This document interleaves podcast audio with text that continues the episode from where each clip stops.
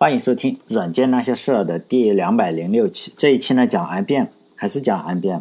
它推出了世界上第一块呃重量级的产品嘛，就是 IBM 的硬盘。大家接着上一期嘛，IBM 公司实际上在电脑上就赚了很多的钱，然后大家一看就能赚钱嘛，就一窝蜂的，然后加入了这个电脑的行业，和其他所有的行业一样嘛。如果竞争者太多了，你就没有办法去躺着赚钱。那怎么办呢？就是说，要么拼服务，要么拼产品嘛，就要创新。这个和所有的行业一样，最佳的赚钱方式就是垄断。最简单粗暴，当然也是最有效的方式，就是说我有枪的话，谁进入这个行业，我就把他给打死。这种方式呢，就是有很多有军队的独裁政府啊，都是采用这种类似的垄断方式。但是在美国一般是行不通的，因为美国政府的企业就国有企业，美国国有企业是非常少，只有一些。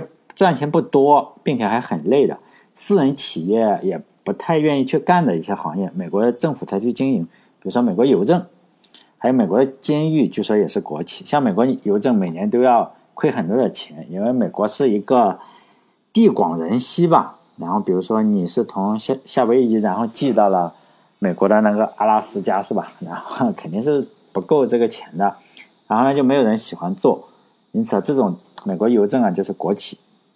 但 IBM 是非常的不幸嘛，然后没有办法去垄断电脑行业，所以呢，它一下子就要面对几千个竞争者，因此呢，它要只能从服务上，还有从产品上去创新。其实呢，当时不只是 IBM，主要是主要的几个电脑厂商吧，都开始已经创新了。如果大家，呃，比如说呢，大家实际上都去创新差不多的东西，比如说都去创新硬盘，因为其他的没法创新嘛。当时。最主要的呃山寨的厂商，山寨 IBM 的那些厂商都是用纸带，还有的用磁带，这就导致数据的读写非常的慢。因为纸带也好，还是磁带也好，都是顺序存储的。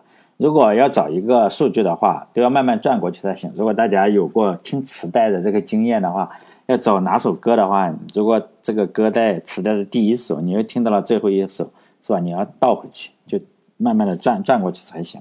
如果说制造一个不顺序存储的设备就好了，就是说，呃，一下子就能跳过去，像现在咱们 MP3 是吧？这一点的话，肯定是不止 IBM 想到了，其他的公司呢也是想到了。IBM 当时使用的技术啊，就叫磁盘。像兰德公司呢，也在做这件事情嘛，他们使用的技术叫磁鼓。呃，现在我们知道了，IBM 最后是赢了，我就说一下这这个输了的磁鼓。呃，这个磁鼓就是一个圆筒，呃，像滚筒洗衣机一样哈。这个以前我是在 YouTube 上找到过这样的视频，就跟咱们呃初中时啊学的一个滑动变阻器差不多，但非常大的滑动变阻器，就是超大的一个滑动变阻器。你你要想，我们可以想象成一个两米长的一个滑动变阻器，就这样，这个磁鼓是不停的转，然后圆筒外面是一个磁性材料，当读取数据的时候。这个呃磁鼓上面全是贴满了磁性材料，然后它就旋转嘛，旋转之后，呃上面有一个磁头，然后就在上面这样移动，只要移动到合适的位置，比如说它转的那个位置，哎磁头又恰好在那里，就能读出来了，数据就读出来。我个人觉得还是比较先进啊，但最后还是失败了。成功的呢是 IBM 的这个磁盘，其实我觉得磁盘跟磁鼓的原理实际上都差不多。啊，当然了最后只是 IBM 胜了。现在我们都用磁盘，如果磁鼓的话，我觉得还是比较有意思。IBM 技技术啊，使用的叫磁盘，哎，这个叫什么？跟今天咱们所用的机械硬盘的原理实际上是一样，差不多。最大的区别就尺寸。IBM 的第一个磁盘叫 IBM 三五零，如果大家把这个输入的话，就能搜到哈。这个磁盘重一吨多。是一个正方形的盒子吧，就是相当于一个衣橱一样的盒子，大概一米五长，一米八高，宽一米，就这么大的一个柜子。呃，还是个金属的金属盒子啊，比如说放在我的五菱宏光里是拉不了的，因为我的车厢是没有一米八高嘛。想拿这个硬盘的话，得用货车。这么我们可以想一下，这么大个东西应该存很多东西嘛？实际上只有不到五兆。现在我们一手中等呃质量的 MP3 啊，大概就有五兆。要知道，那是在一九五六年是什么年代，是吧？一九五六年，实际上我最喜欢的歌手张学友，还还有六年才出生。一九五六年的时候，实际上美国已经做出来了可以存他一首歌的这个 M P 三的呃一个磁盘已经造出来了。这个磁盘里面有五十张呃，有五十张磁盘，这个硬盘里面还有五十张磁盘，呃，每一张啊就是相当于是一百 K 嘛。这个磁盘呢，直径是二十四寸。如果大家觉得，哎，二十四寸是大概是多大？就是说没有什么概念的话，可以想象一下。我有个朋友是姓金嘛，大家也可能认识他，他经常在电视里啊，或者是新闻新闻里出现的头条，经常挥着手，每次出来的动作要么就是那样走路，要么就挥手，就被广大人民群众认为是世界上最成功的八零后，是吧？他的肚子，就他的肚子大概就直径就是二十四二十四英寸。就是按照一九五六年这个 IBM 硬盘长的，他是我的朋友，经常是挥手是吧？虽然他没见过，我经常见他。然后呢，就是选址的时间，呃，这个材料上是说零点八秒，就这个速度实际上比磁带还有纸带肯定是要好很多。纸带我们要不停的换，然后磁带你还要转到头。这台硬盘呢，就也分好几个型号嘛，也有都是租的，IBM 都是租，但每个月是从七百五到三千六都是有的，可能。速度不同啊，或者是什么东西，反正材料上是这样写的，七百五到三千六。如果想买断的话，大概要花十八万，十八万美元，花十八万美元买这么一个五兆的硬盘是吧？想想还真的是让人五味杂陈。今天我们一个机械硬盘的话，一 T 的不到三百块，两 T 的不到四百块。目前来说，硬盘主要是分两种，一种就是机械硬盘，一种就是固态硬盘。现在我们大部分都用固态硬盘。机械硬盘就是说，虽然是相比于一九五六年就第一台那个一吨的硬盘有了巨大的进步，但是原理仍然是一样的。最主要的就是说，它这个磁盘五十张磁盘是吧？有两面都涂涂有一些磁性的材料。我们我相信大家应该都见过硬盘，嗯，比最初的一吨啊一吨的硬盘肯定是有了很大的进步。可能现在的硬盘可能只有一斤吧，不是一吨哈。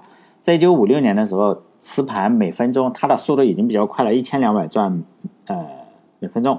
相比于容量的变化，我们可以认为是转速实际上没有提高太多。现在咱们硬盘最快的速度是每分钟是七千两百转。写入和读取的方式啊，也没有本质的变化，就是用磁铁来改变一下磁性材料的极性。上面有极性嘛？比如说，我可以改成 N 级、S 级，一个代表零，一个代表一嘛。主要是。磁性材料就只有这两种状态，一个是零，一个是一。实际上，任何人只要能发明一种记录和读取这个呃方法，就比如说零和一啊，随便哪一种，任何方法都可以，都可以用来做硬盘来记录数据。因为我记得我上大学的时候，当时啊，就媒体上说我们中国已经做出来了 DNA，DNA 硬盘。我上大学的时候就有了，现在当然也有，也还在研究。当时我上学的时候，大概就十 G 或者二十 G 的硬盘，就是机械硬盘。但中国造不了机械硬盘，现在已经不造了，是吧？呃，原理就是说是什么？原理就是说，嗯，可能是懂的，但是磁盘跟这个呃磁头跟磁盘之间的距离是三纳米，据说这个东西很难克服，就现在也造不出来。当时比较著名的厂商有这个西部数据啊、希捷还有东芝什么的。当时我就特别相信，因为我上学嘛，特别相信印成铅字的一些东西，我就觉得，哎，这下特别厉害，是吧？中国不用再装硬盘了，因为我们可以直接造 DNA 硬盘。DNA 硬盘的话，就说一公斤的 DNA，然后就可以记录世界上所有的数据，用一公斤就可以啊，实现弯道超车。嗯，当然了，就很自豪嘛。实际上并没有造出来，虽然现在还时不时的出个新闻，但是我已经不太相信了，基本上是不相信了，因为这个东西。每个人啊，每个人在年轻的时候就会被骗，然后被骗个三五次，骗多了，你只要是个正常人的话，就不会再相信了。所以现在我看到报纸上印的东西啊，纸上印的东西，就本能的怀疑一下这个是不是真的。尤其是在高科技方面，因为我从小到大被骗的有 DNA 硬盘、DNA 硬盘，还有十五年前据说就要上市了，有自主知识产权啊，而且还很便宜。就每个人的话，你他妈一个东西插在硬盘上。当时我插在电脑上，我当时也没想他应该怎么去插，是吧？会不会 DNA 插一下就电死了他？然后还有一个是汉芯，大家可能也不知道汉芯，我可以说一下。就汉芯呢，说造了一个呃顶级的芯片，能达到世界先进水平。实际上他是买的一个摩托罗拉的芯片，然后摩托罗拉上面印了自己的摩托罗拉，然后拿个砂纸，拿个砂纸啊这样磨掉磨掉这个摩托罗拉，然后印上汉芯，就这个样子。然后写上自己的名字就是创新，大家可能认为，哎，你说的是假的吧？可以搜一下哈，汉新，汉朝的汉，汉族的汉，汉新，就这点这几件事情嘛，包括 DNA 硬盘也应该可以搜到。这两件事情都骗了我是吧？然后我当年的时候还是一个年少无知的少年，结果就被骗的这个样子。然后，但是当时还比较好，我就花了大量的时间来研究这个硬盘的技术，因为当时也实在是闲着蛋疼没事干，所以呢。很多很多年之后，我就可以讲这样一期节目，哎，讲一点硬盘的技术，是吧？现在硬盘的技术大体上还是一九五六年的硬盘的技术，叫温彻斯特硬盘，也就是 IBM 的那个硬盘就叫温彻斯特硬盘。后来呢，IBM 就出去了两个员工，他们开了一家公司叫希捷，就专门造硬盘的。实际上，长期以来的话，IBM 实际上是在不停的引领硬盘的技术，但是还是有个问题，就是。一旦是牵扯到机械硬盘，就会有延迟。在一九五六年的时候，延迟是多少？零点八秒。现在的话，呃，硬盘就是说有液态轴承啊，大家可能不知道啊，因为我整天研究这个东西啊，就就硬盘有液态轴承，好像是哪个公司造出来的，就是转的特别快。哎，还有垂直读取技术，不管怎么样了，反正垂直读取技术，总之，呃，都是机械的。只要有机械的话，就有延迟。相对于电路的话。总是上不去嘛，就好像是机械计算机和电路计算机一样，速度你总是上不去。尤其是读取一些分散的硬盘不同位置的一些数据的话，你这个磁头啊跟磁盘要不停的移动，速度就会更慢。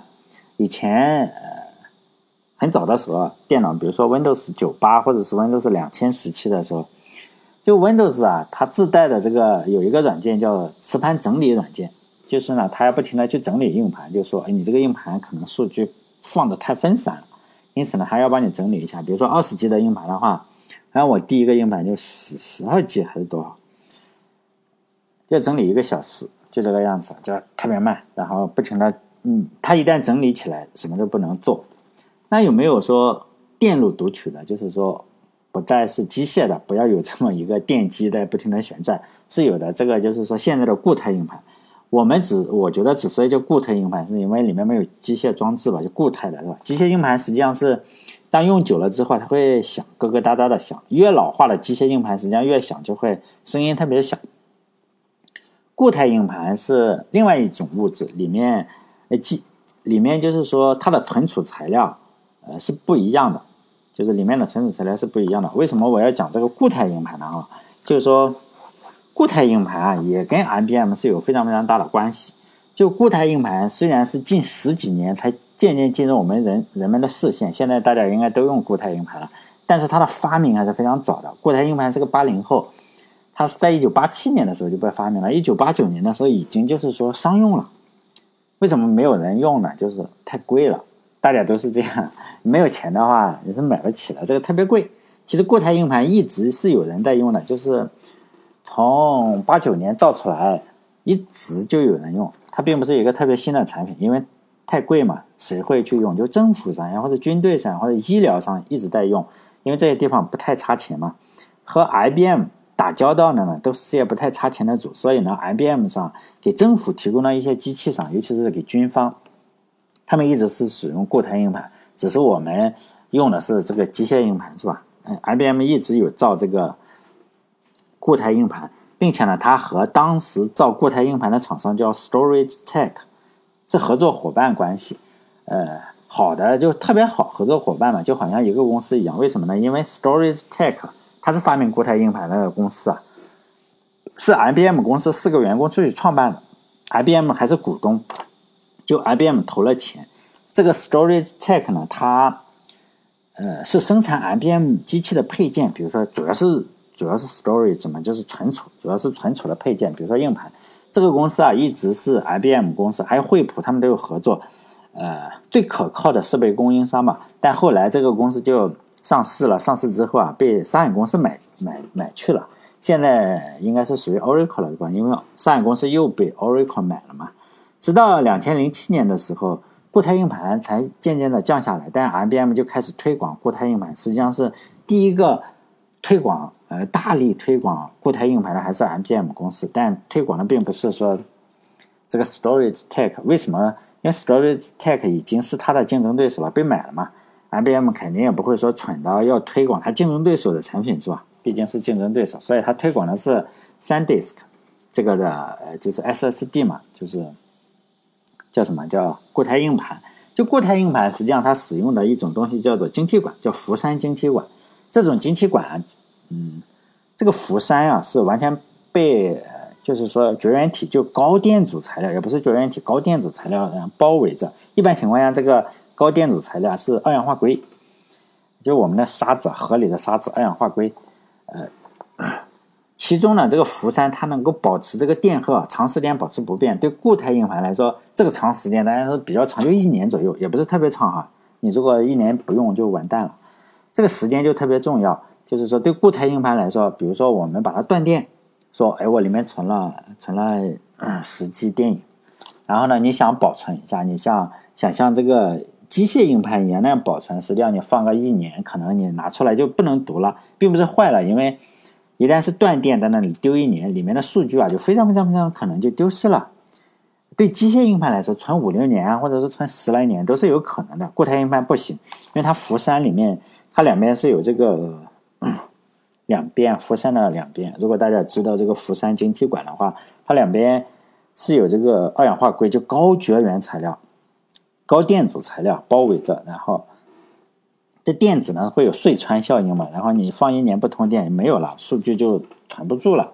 所以呢，机械硬盘使用的是磁性材料，就磁极嘛，就 N 极或者是 S 极，南极、北极。固态硬盘使用的是氟山晶体管中这个电子数量的多少？你电子数量多呀，可能就是是呃是零。然后如果说这个氟山里面的电子数量特别特别的少于某个值的话，就代表一嘛，就检测里面有多少电子。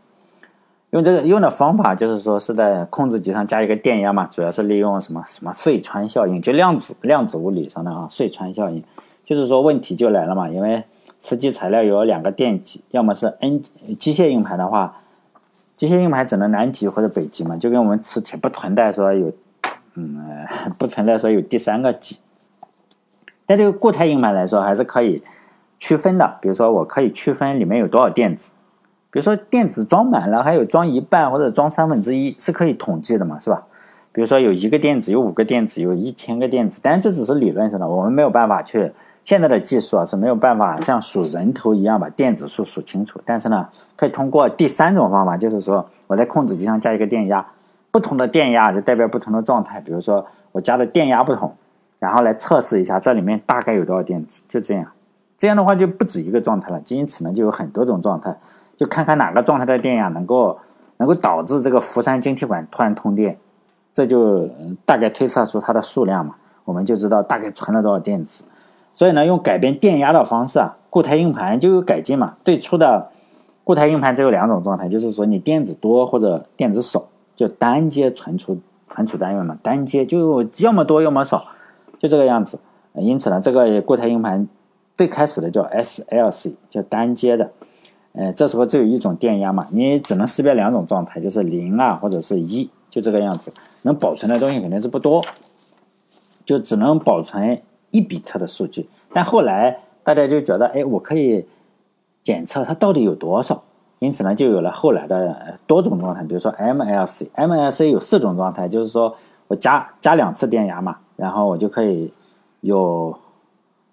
四种状态，比如说零零零零一一零一一，是吧？就一下子就不一个存储单元中啊，一个这个存储单元中竟然可以存两位。当然，我再加不同的电压的话，就有三三种。呃，最厉害的就是说可以保存十六种状态，那是就是说可以有四比特的数据嘛。就是说你存的越多，我们知道。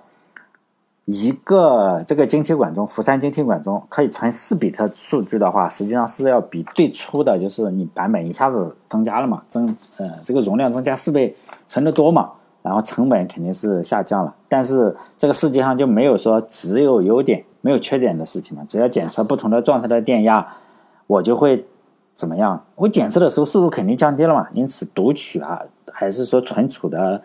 整个的速度都会降低，成本降低了，然后你速度也会变慢，就存的多，但是呢存的慢，读的也慢，因为它要测不同的电压，但还有寿命也是大大降低。就对机械硬盘来说，理论上哈，理论上这个机械硬盘的话是无限次读写，因为你这个磁极反正就不是 N 就是 S 嘛，但福山晶体管不同，就我们每次写数据，都会让一部分电子啊，它在这个福山晶体管中出不来了。就久而久之的话，里面的电子就越来越多，一直多到什么程度？一直多到当我加电压的时候，已经检测不出来了，因为它电压太多，然后它抵消不掉了。就是说，我加了那些电压，哎，还是不通电，就这个样子。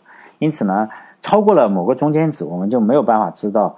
这里面有多少电子了？也就是说，不知道是零还是一了。因此，这个时候呢，就是固态硬盘就完蛋了，就寿命结束了。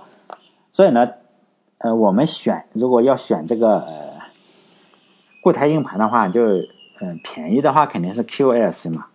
比如说，它它写次数可能是五百到一千，然后 TLC 据说是一千到两千，然后 MLC 据说是五千，然后 S SLC 的话就最初的那一代，就是说十万次。因为 就最多嘛，因为它只有两种状态，你存的越多，肯定是越不保险，就这个样子。但大家也不用太担心啊，这个数据也不会丢失，因为现在我们都存在云盘里，比如说我们照片都存在云盘里。现在我们买的话是买 MLC 或者 TLC 的话，大概用个五年，问题也不大。因此呢，五年实际上可以换一台新电脑了。我我们觉得。电脑什么时候比较慢的时候，最好先看一下，要不要换个固态硬盘？因为固态硬盘的话，每秒钟的读取啊，大概是一 G 左右。机械硬盘大概是读多少？一百一百兆，并不是特别多哈。机械硬盘就一百兆就到顶了，然后读的话可能多，写的话就八九十兆。所以呢，机械硬盘大概是固态硬盘的十分之一。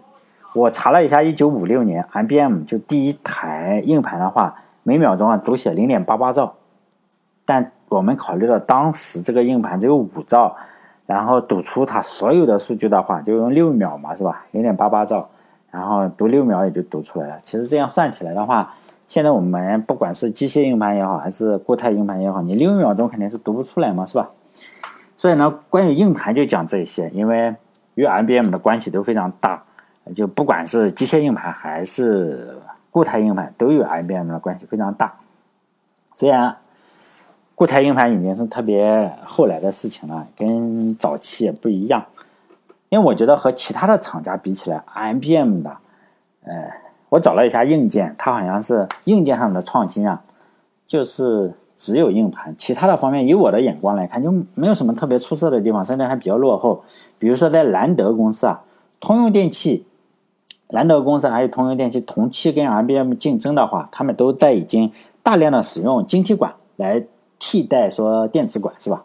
但是呢，IBM 不管我，我就是用电子管，所以呢，它收入仍然是最大的。然后技术除了硬盘都落后，但是呢，收入仍然是最丰厚的。整个五十年代或者六十年代，IBM 完全是用电子管来做机器，很少使用晶体管。我曾经考虑过这个问题，我就觉得，哎，一个公司啊，它怎么这么落后，还能赚这么多钱？实际上，一个公司想与众不同的话，并不是说它的产品多出色。现在我们都知道啊，其实市面上卖的最好的东西啊，并不是说它产品有多么出色，而是服务比较出色或者销售比较出色。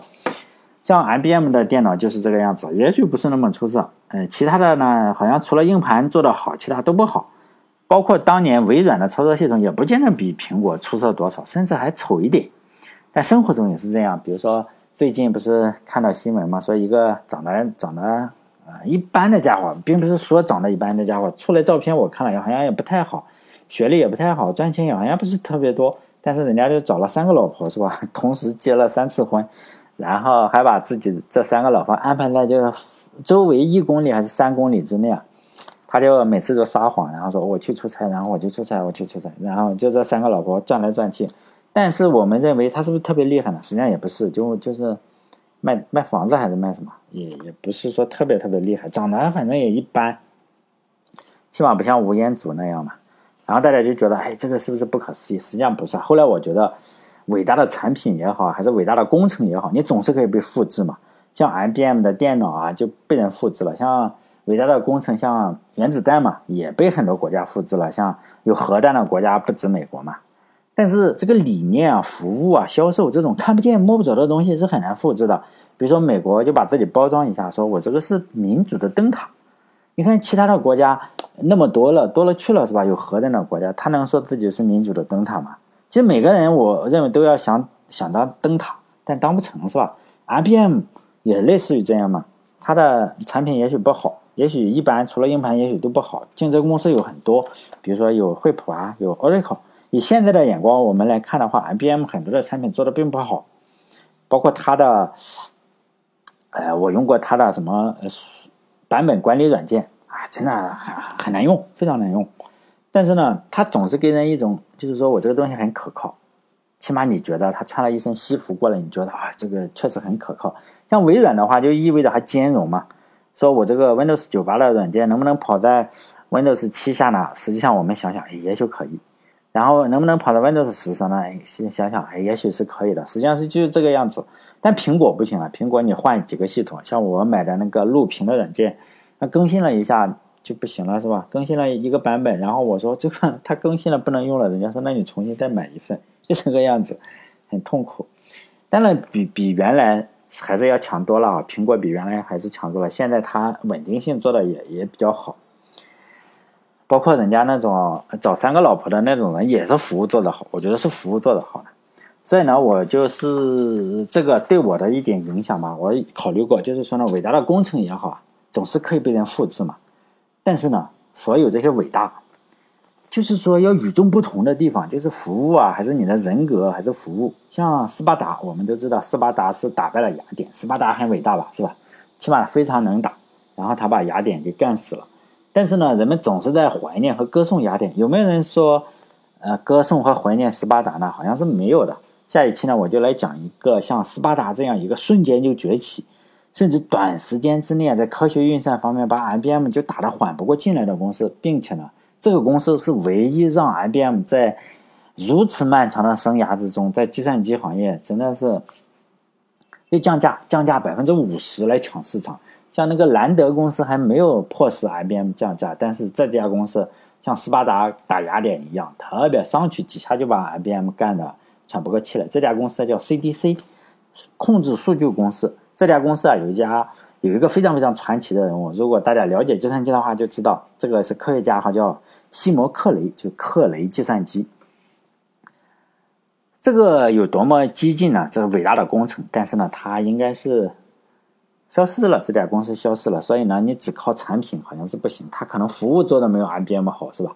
这家公司是世界上，呃，人类历史上吧，第一台全部使用晶体管制作的电子计算机。